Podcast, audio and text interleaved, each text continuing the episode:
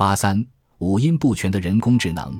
二零一八年五月，谷歌公司推出的 Duplex 人工智能将个人数码助理的概念推上了一个全新的高度。你可以让 Duplex 帮你打电话，比如预约理发师。Duplex 拨通电话之后，会用听上去十分自然的合成语音与电话那头交谈，让对方意识不到它是人工智能。为了让 Duplex 的声音听起来足够自然，谷歌公司下了大力气，不仅在 Duplex 的语言中加入了“呃”这样的口头语，让他用“嗯嗯”表达肯定，而不使用“是的”，还教会 Duplex 使用声调，在句子结尾抬高音调表示疑问。在 I/O 年度开发者大会上，谷歌公司展示了 Duplex 如何与一位心不在焉的餐厅工作人员交谈。Duplex 始终保持着接近人类的惊人的口语表现。在确认了四人周三晚间来餐厅用餐不需要预定时，还用“好累”这样的话做出回应。看起来，至少在预约这方面，Duplex 完全可以通过图灵测试。谷歌公司的研究人员没有想到的是，Duplex 一经公布就引起了舆论的强烈反弹。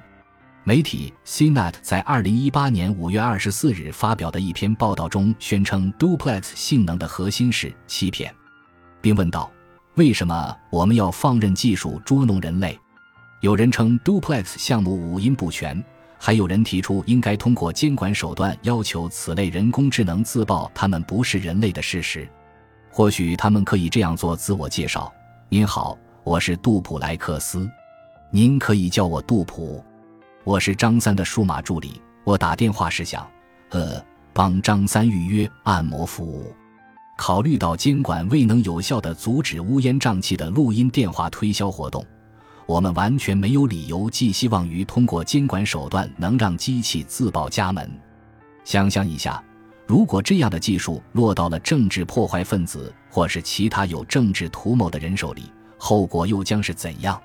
您好，我是杜普，我……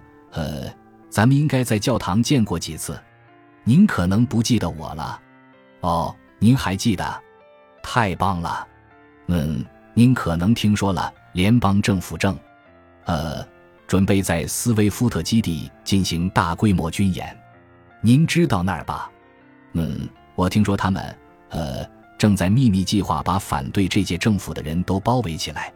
这就有点恐怖了，是吧？肯定的。对，我们正在召集反对联邦政府戒严的乡亲们一起给州长办公室打电话。这不是我编的，至少不全是。再说，我也编不出来。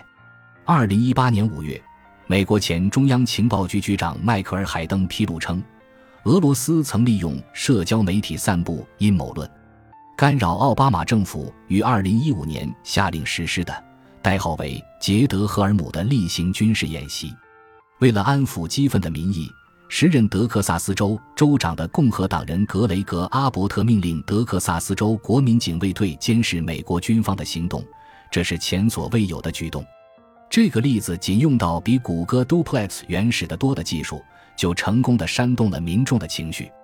要是有了现在的技术条件，后果简直不堪设想。不过，恐怕现实是祸端已起，覆水难收。你可以选择只相信电话里你熟悉的声音所说的话，但问题是，谷歌公司很快就能伪造声音了。也许在明年的 I/O 年度开发者大会上，他们就会推出麦杜普，与你有着相同声线的个人数码助理。一个名为“禽鸟”的加拿大创业公司已经声称，只要给他们一个一分钟长的人声录音样本，他们就能让机器复制讲话人的声音。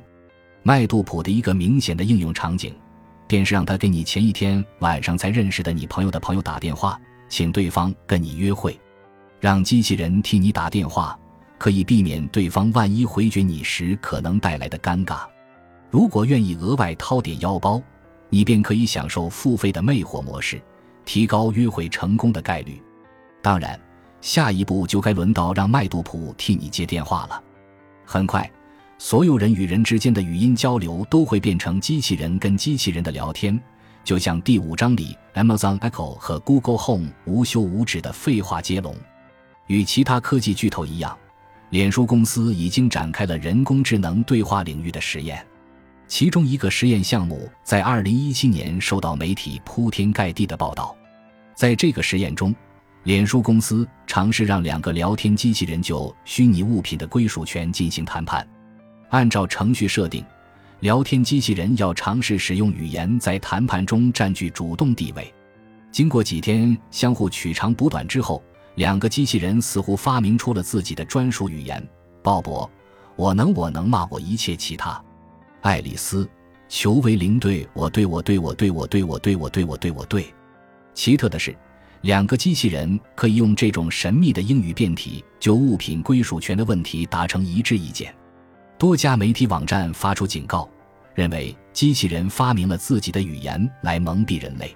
更合理的结论是，这个案例展现了语言在个体间相互交流、不与外界沟通的孤绝环境中是如何发展变化的。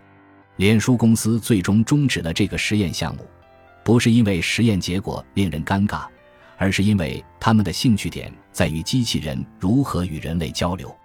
要确保人工智能能够在更多变的情境中通过图灵测试。就必须赋予其一些谈不上光彩的人类特征，他们必须变得阴晴不定、反复无常、气量狭小、贪得无厌、油嘴滑舌。可是，一旦人工智能到达了这等水平，他们就将在同一个认知生态系统中与人类展开直接竞争。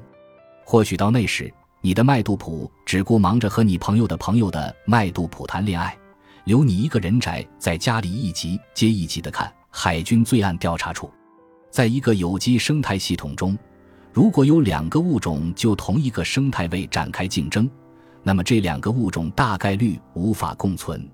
举一个尽人皆知的例子来说，所有在竞争中败给智人的人科动物，如今都早已从地球上消失了。机器经过不断的演进，是否会危及人类在生态系统中的地位？我们第三章提到过的马丁·福特认为，答案是肯定的。他所著的《机器人时代：技术、工作与经济的未来》将机器定位为人类经济生态位的直接竞争者。他认为，机器将在很多工作岗位上系统性的替代人类，让人类变得无事可做、可有可无。不过，我们智人也不会一声不吭地俯首称臣。否则，我们根本不可能完全统治这个星球。人类能走到今天这一步，靠的是物种形成、竞争和杂交组成的复杂过程。物种形成指的是一个种群分叉成为不同物种，竞争是指一个物种取代另一个物种的过程。这个过程有时会十分残酷。杂交则是指具有不同遗传特征的种群之间混种繁殖。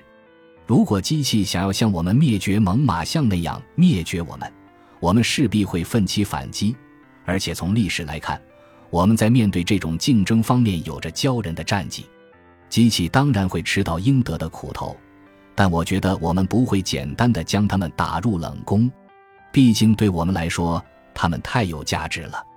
但机器内部任何可能会引发人机敌对的物种形成过程，如果没有受到人类的顽强抵抗，就真的有可能改变生态系统，布普或许不会有用武之地，因为要么声音交流将成为历史，要么我们会找到某种方式给具有欺诈性质的机器判死刑。感谢您的收听，本集已经播讲完毕。喜欢请订阅专辑，关注主播主页，更多精彩内容等着你。